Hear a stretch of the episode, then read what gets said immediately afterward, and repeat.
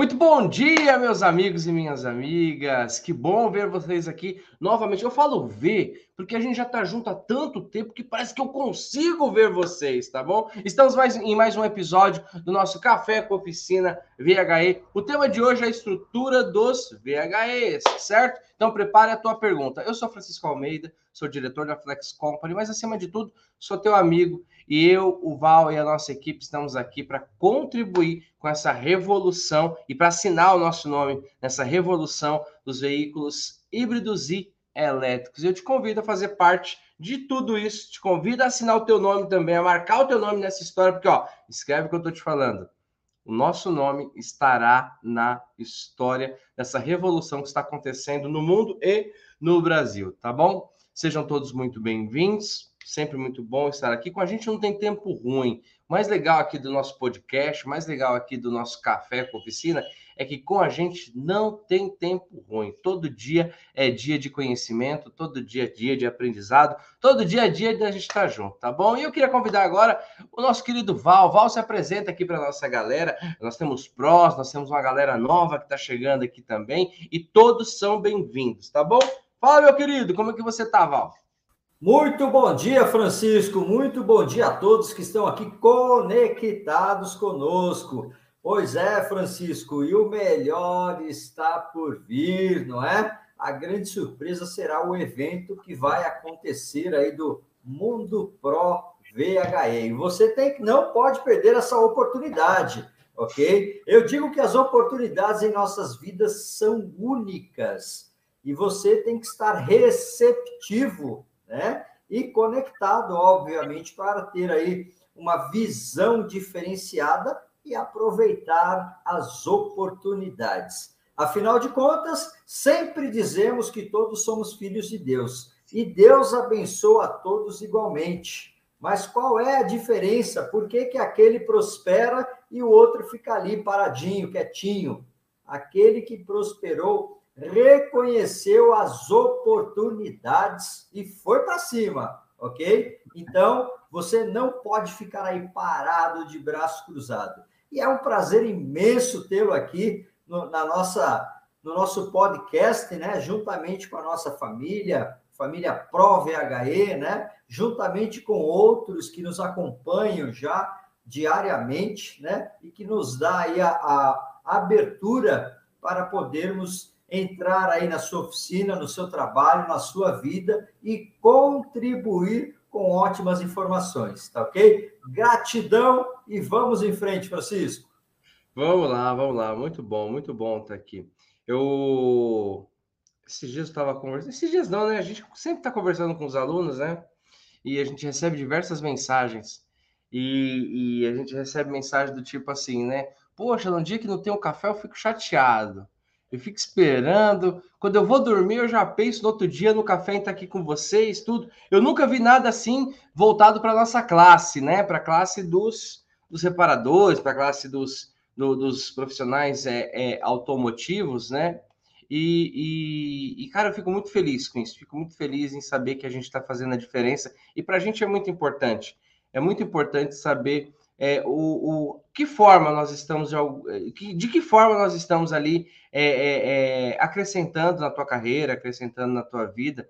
Eu costumo dizer sempre que aqui é um ambiente familiar, né? Aqui é um ambiente onde todo mundo é muito, onde todo mundo pode vir tranquilo, pode vir com a sua família, pode vir é, com, com a sua mentalidade, porque a gente respeita todos, todos, independente do nível de conhecimento. Tá? Por isso nós temos alunos do Brasil e do mundo. Né? Então, por isso que é bom estar aqui com vocês. Bom, gente, vamos trabalhar? Hoje o tema é estrutura dos VHEs. Estrutura dos veículos híbridos elétricos. Eu sei que a galera já acordou empolgada aqui, colocaram bastante pergunta. Eu vou fazer essas perguntas aqui, mas vamos dar um enfoque aqui, né, no nosso tema principal de hoje, que é estrutura dos VHEs, né?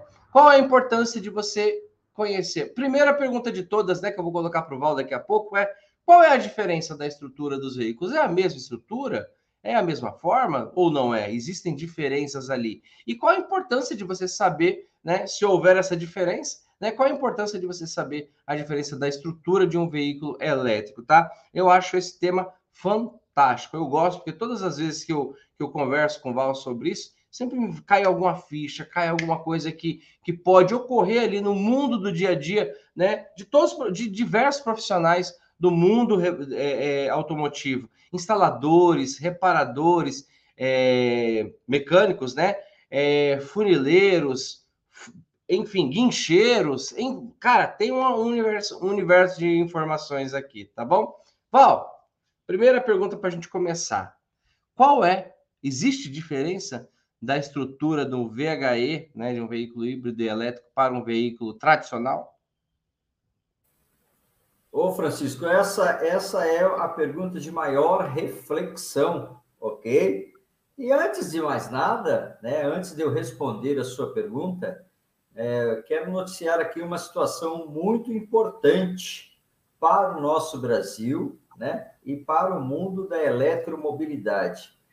A Mercedes-Benz, né, aqui da, da cidade de São Bernardo do Campo, já está é, preparando a sua linha e iniciando a produtividade né, do chassi de ônibus elétrico. Chassi é a estrutura, ok? Então a Mercedes-Benz criou uma linha de produção exclusiva para essa estrutura dentro dos moldes da indústria 4.0, ok? Um show de tecnologia, né? A Mercedes-Benz está avançando muito aí nos seus processos de fabricação e transicionando, né, todas suas máquinas de produção para o novo conceito de 4.0, né? Propiciando aí uma alta produtividade, né, uma excelência na qualidade, ok? E sem dúvida nenhuma já adentrando ao mundo dos eletrificados, ok? Pois bem, Francisco, existe, existe. Opa, quer fazer alguma consideração? Eu, eu quero, porque assim, a Mercedes ela sempre foi uma referência em ônibus, né, Val? Eu lembro da minha adolescência que a gente falava, ah, eu vou andar de Mercedes hoje. Aí a gente pensava que era um carro Mercedes, eram os ônibus das, da, da Mercedes, né? E eu fico muito feliz com, com, com essa notícia que você está tá trazendo aqui para a gente, né? Principalmente por ser aqui da nossa cidade, né? Ser aqui da nossa região, mas na verdade sabemos que ela vai fabricar para o Brasil inteiro, né? Para a América Latina também, em algumas situações, e, e, e isso é, é, é, é fantástico. Só entra dentro daquilo que você falou, Val sobre o desenvolvimento, sobre a chegada dos veículos elétricos, né? Sobre o boom que você anunciou lá atrás de 2022. E isso, amigo, é notícia boa para a gente, é trabalho aí para todos nós, tá? Isso é muito bom, muito bom. Começamos o dia com excelente notícia. Pois é, Francisco, e a Mercedes, ela é uma referência em ônibus, caminhões e sem dúvida nenhuma em automóveis, né? Os automóveis Sim. da Mercedes-Benz a linha Premium é fantástica e já nós temos alguns carrões elétricos da Mercedes-Benz aqui no Brasil que está deixando o público boquiaberto, né? Não apenas o, o modelo SUV, obviamente, que são a linha EQC, né? É, e temos aí também um sedã recém-apresentado para a imprensa, aqui no Brasil fantástico, veículos altamente tecnológicos e 100% elétrico, ok? É, pois, pois bem, Francisco, e nós, como você disse, estamos acompanhando essa revolução e participando desta revolução, que para nós é, é, é importantíssimo. É, quando nós falamos de estrutura do veículo elétrico, né, muita gente é, tem aquela, aquele raciocínio, aquela visão que o veículo elétrico é igual um veículo a combustão, onde você removeu o motor a combustão e encaixou o motor elétrico, né? Mas é completamente diferente, ok? É, o visual, né, pode até parecer igual, mas a concepção fabril, né, começando desse dessa questão é diferente, obviamente, né? Nós temos aí as plataformas modulares, que com uma plataforma é, você consegue fazer até 70 modelos de carros diferentes, né? Elas são versáteis na questão de produtividade, ok? E elas vêm com uma tecnologia nova, com materiais mais leves, né? A nanotecnologia e a evolução dos materiais hoje nos propiciou tudo isso, né? Materiais mais leves e mais resistentes, ok? Então, o que acontece? Se nós fizermos aí uma análise das plataformas dos veículos elétricos, nós vamos observar, né, que existem materiais diferenciados em determinados pontos, ok? É, lembrando, sempre, sempre mencionamos, né, que a média de um peso de bateria de um veículo 100% elétrico é em torno de 400 quilos, né? Então, o, o, local de fixação, os pontos de fixação dessa bateria, né, altamente pesada, ele tem que ter é, maior resistência, né? E também na questão de impacto, ok? Ele precisa proteger a bateria, né? Então, são materiais mais rígidos. Na parte frontal do carro e na parte traseira, nós temos é, materiais que fazem a absorção do impacto. Então, veja, situações completamente diferentes. Né? Na parte estrutural do carro, na parte superior, vamos falar no teto do carro, nas colunas do carro, você já tem um material mais reforçado também, porque se você capotar com esse carro, ok? Tem que preservar, né, os integrantes do veículo. Então, são outras tecnologias. Obviamente que se você for fazer uma reparação de um veículo desse, você precisa conhecer aonde você vai reparar, né? Em caso de colisão, é, se existem pontos que você pode aplicar o ciborgue, apl aplicar um aquecimento para voltar o material ou não, né? E até mesmo para você fazer uma solda. Né? Qual que é o tipo de material que você está soldando, né? Qual que é a composição daquele material? Então, existe aí uma diversidade é, de, de itens que são diferentes dos carros tradicionais. Né? Lembrando, como a indústria está em transição para 4.0, né? É, que é a última revolução industrial, ok? É, nós estamos vendo aí vários modelos de sucesso no mercado, né? Sucesso, eu digo, de vendas, ok? Que estão sendo parados de fabricar, né? Nós utilizamos o termo assim, a indústria está descontinuando, e o porquê ela está fazendo isso? Né? Porque é um conceito fabril antigo, né? porque são tecnologias que não estão nas conformidades da produtividade e da segurança hoje.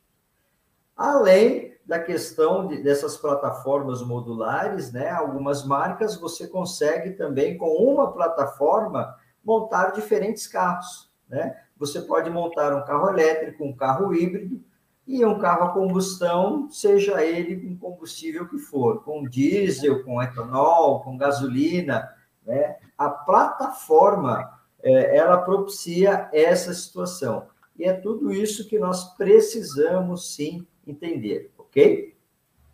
Muito bom, muito bom. Ó, oh, o Mar Salvador ele colocou aqui, né? As estruturas dos veículos elétricos são mais reforçadas por causa do peso é justamente isso que o, que o Val colocou, a suspensão também. Boa, Marcião, boa, isso aí, meu garoto. Tem uma outra colocação aqui, quer ver? Que eu acho bem interessante também. Achei interessante, né? É, nos motores elétricos, vão coxim, coxins ou direto no chassi? Isso aqui é do Fábio Souza. Boa, boa pergunta, Fábio. Eu fiquei pensando agora, né? Porque nos carros a combustão vai aqueles Coxa, eu tinha um Uno, Val, que uma vez, é sério, não, eu, é sério, eu gosto de problema. Eu tinha um, se bem que o Uno é um dos carros mais, mais punk do Brasil, né, cara? Ele não, os caras usam aí, você coloca uma escada em cima, ninguém segura. Então, o que acontece? É, eu tinha um Uno que, quando eu acelerava, né? Quando eu ia sair, ele subia demais, eu sentia muito movimento. E eu falei, ah, vai aguentar, né? Vai aguentar, vai aguentar. E aí, de repente, eu subindo a rua da casa da minha mãe, aí, pum, o motor caiu, cara. O motor caiu. Foi um coxinho ali que, que, que estourou e o motor ficou empendurado assim, mas não, não morreu. Ficou empendurado e ligado ainda. Isso é verdade, hein, gente? Eu juro para vocês que isso é verdade. Mas bom, tirando aqui a minha piadinha dos meus carros, carros que eu já vivi. Um dia eu vou fazer uma série.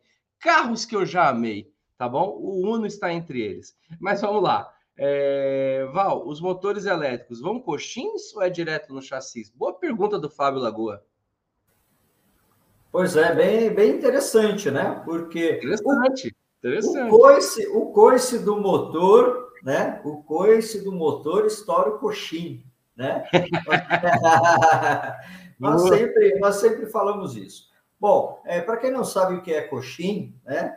É, são borrachas, ok? Que esses motores, o motor a combustão, ele é fixado para atenuar vibração, né? Então, o motor a combustão, quando você dá partida, principalmente a frio, ele sacode muito, né? E se for motor antigo, carburado, principalmente de Toyota, aí sacode demais mesmo, né? Mas eram características da, das tecnologias de época. Então, todo motor a combustão, ele é fixado, né? É, nessas peças que nós chamamos coxim, elas são, nós falamos borracha, mas são outros materiais, né? Que são bem resistentes e suportam essa vibração. Então, toda vez que você acelera o motor a combustão, né, ele faz o um movimento de deslocamento, ok? Devido à parte interna, obviamente, né, as partes móveis do motor e a esse, a esse torque, né? É, hoje, nos motores elétricos, nós não utilizamos coxim, né? É um outro material, pessoal, alguns dizem até que eh, podemos chamar de sapatas, né? Você não precisa ter é, um material de, de alta é, versatilidade em termos de vibração, ok? Que, que absorva isso, obviamente, porque o motor elétrico ele não sacode do jeito que o motor a combustão, né? É, mas também é, é, uma revolução dos materiais, né? Então podemos é, dizer que essas sapatas que o motor elétrico fica fixado, ok? O material é bem mais rígido do que o coxim, tá ok?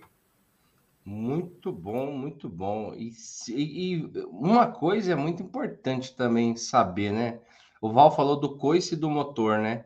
O, então, o delay que tem, né? Até o motor né, criar aquela pressão. No carro elétrico a gente não tem esse esse delay, né, Val? Ele é uh, ele é, ele é muito muito instantâneo, né? Quando você acelera, ele parece que ele não dá esse esse soco, esse esse esse coice. Por que, Val? É, dentro da estrutura, né? Esse não tem esse delay, não tem essa essa pressão que faz com que o carro é, é, ele já tem um torque natural ali, é muito instantâneo, muito instantâneo. Por isso que essa questão das bases do motor e do conjunto motriz, que muitas vezes é ali na roda, tudo, é, faz sentido isso que eu estou falando, Val, ou não? Como, como que se explica isso dentro? Porque isso influencia diretamente a estrutura, né? Quanto mais. Eu e o Val tava andando um dia, aí a gente pegou uma rodovia, rodovia da Anchieta.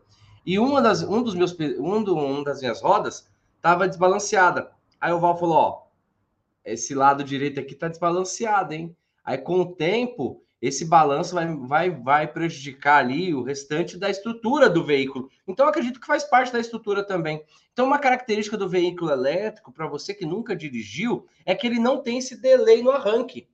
Ou seja, não tem aquele solavanco. E eu acredito que isso também exige uma estrutura mais reforçada. Faz sentido, Val, ou não? Não tem nada a ver com o que eu falei. Francisco é, como, como, diria um, um, personagem, né? É, de, de, figura em quadrinho, minhocas me mordam, entendeu? Você tem a memória muito boa aí, hein? Lembrou que eu falei do desbalanceamento da roda do seu carro, né? É, não era mas... Peugeot, gente. Não, é só vou deixar bem claro. O Peugeot nunca desbalanceia, tá bom? O Peugeot é outro nível. Eu tô falando de Honda, não tô falando de Peugeot, tá bom? É, mas, mas nós que estamos habituados com automóvel, Francisco, já há muito tempo, Sim. vamos dizer a vida inteira, né?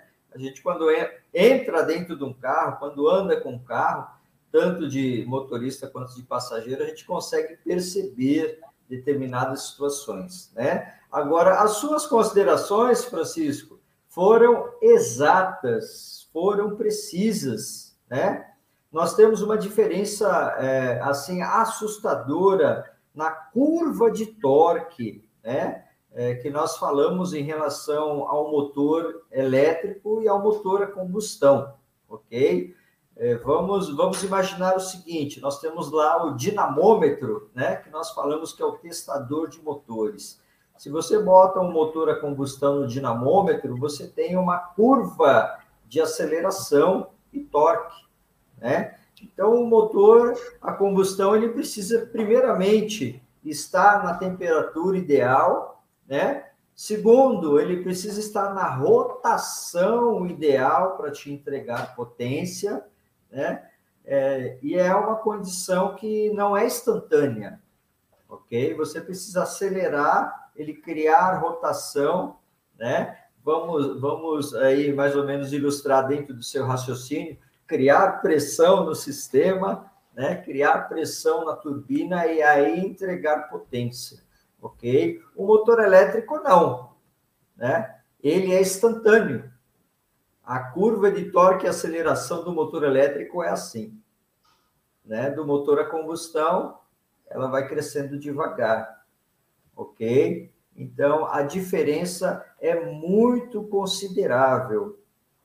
E nós temos que limitar é, eletronicamente o motor elétrico, né? Até mesmo porque senão ele estoura todo, todo o acoplamento mecânico que existe no carro. Então, a gente faz esse ajuste de limitação no módulo eletrônico, né? Para que ele não entregue tanta potência assim, ok? senão ele, ele quebra tudo. Então, a gente faz o ajuste para limitar a potência e também, obviamente, para você ter aí um ponto de equilíbrio né, entre potência e consumo de energia das baterias, tá bom? Muito bom, muito bom, gente. Sacou?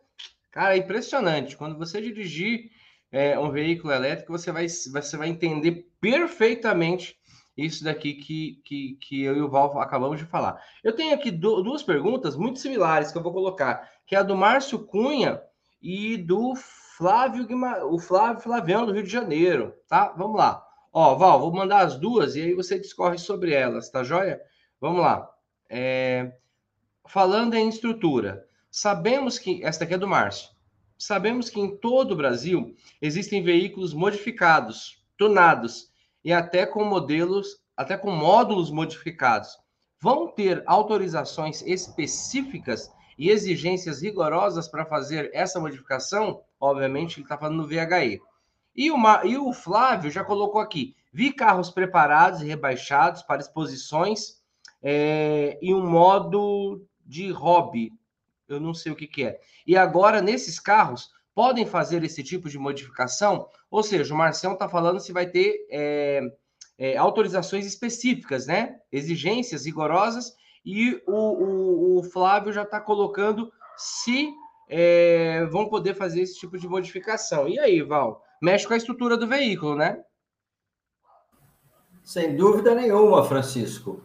Existem algumas. É, nós falamos assim: a legislação prevê o seguinte: alteração das características de fábrica do automóvel, né? Você precisa tomar muito cuidado com o que você altera, ok? Por exemplo, né? Rebaixar o carro, ok? Existe um limite para você fazer isso, né? Senão, é, obviamente, se a polícia rodoviária autuar você aí em uma blitz, né? É, você pode perder o carro ok?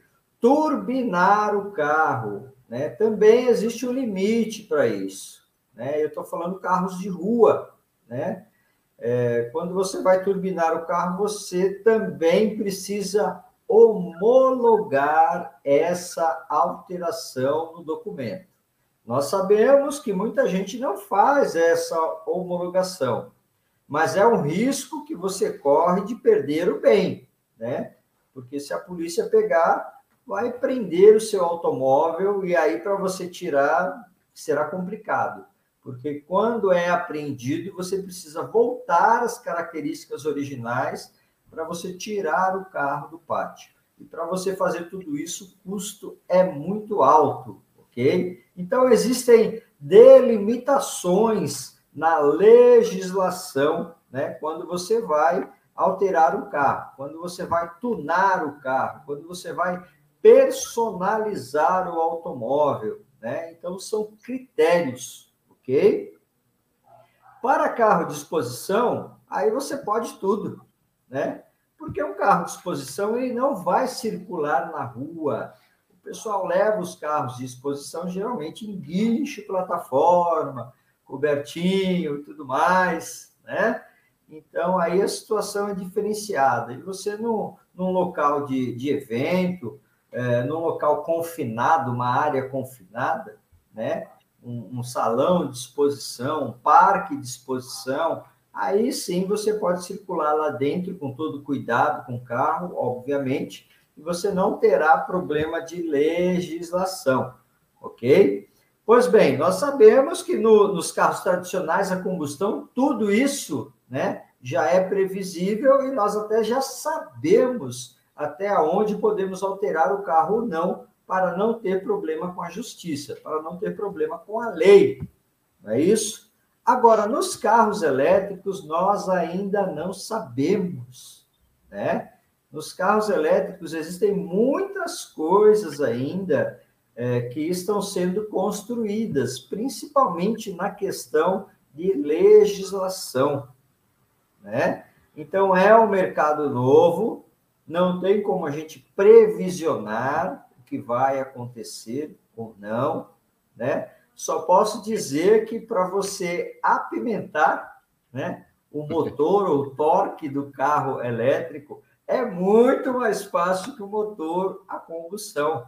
Né? Não precisa trabalhar cabeçote, não precisa trocar comando de válvula, né? comando 288, não é isso? Um Engel, né? É, então não há necessidade de você substituir tantas coisas assim, ok? A única coisa que vai acontecer é você mudar a programação do carro, obviamente. Lógico que você está alterando características de fábrica, afeta diretamente o consumo de energia, né? Então você pode transformar o consumo aí é, razoável para um grande consumo, sem dúvida nenhuma. E aí não tem milagre se você quer potência, né? vai consumir combustível, nesse caso, combustível é eletricidade, ok? Mas muitas coisas nós ainda estamos nos adequando, né? Esse mundo de veículos elétricos chegou e é um mundo novo a ser desbravado que nos traz aí grandes oportunidades, tá bom? É isso aí. Tudo tem seu preço, né? Tudo tem seu preço. Eu lembro da época dos turbos, né? Hoje o turbo não gasta tanto, né? Hoje vem turbo de fábrica, carro com três cilindros, turbo, né? Então hoje ele é mais econômico, mas antigamente eu lembro daqueles Gol GTI, eu lembro daqueles Cadete, GSI, que os caras colocavam turbo, era rapaz, era gasto. Naquela época dava, né? A gasolina estava mais barata. Hoje eu acho difícil. Mas enfim, com base nessa, nessa resposta tua, Val, vou colocar aqui é, uma curiosidade também que o, que o Nuno, nosso querido Nuno, lá de Portugal, ele colocou aqui: o motor do carro elétrico é controlado pelo inversor de frequência. Essa frequência é o que faz aumentar ou diminuir a intensidade da corrente que entra no motor? Já que a gente está falando aí de motor, Vamos meter essa, essa, essa dúvida aqui. E aí, Val? É isso mesmo. O nono está corretíssimo, né? É, vamos fazer assim uma, uma analogia interessante, né?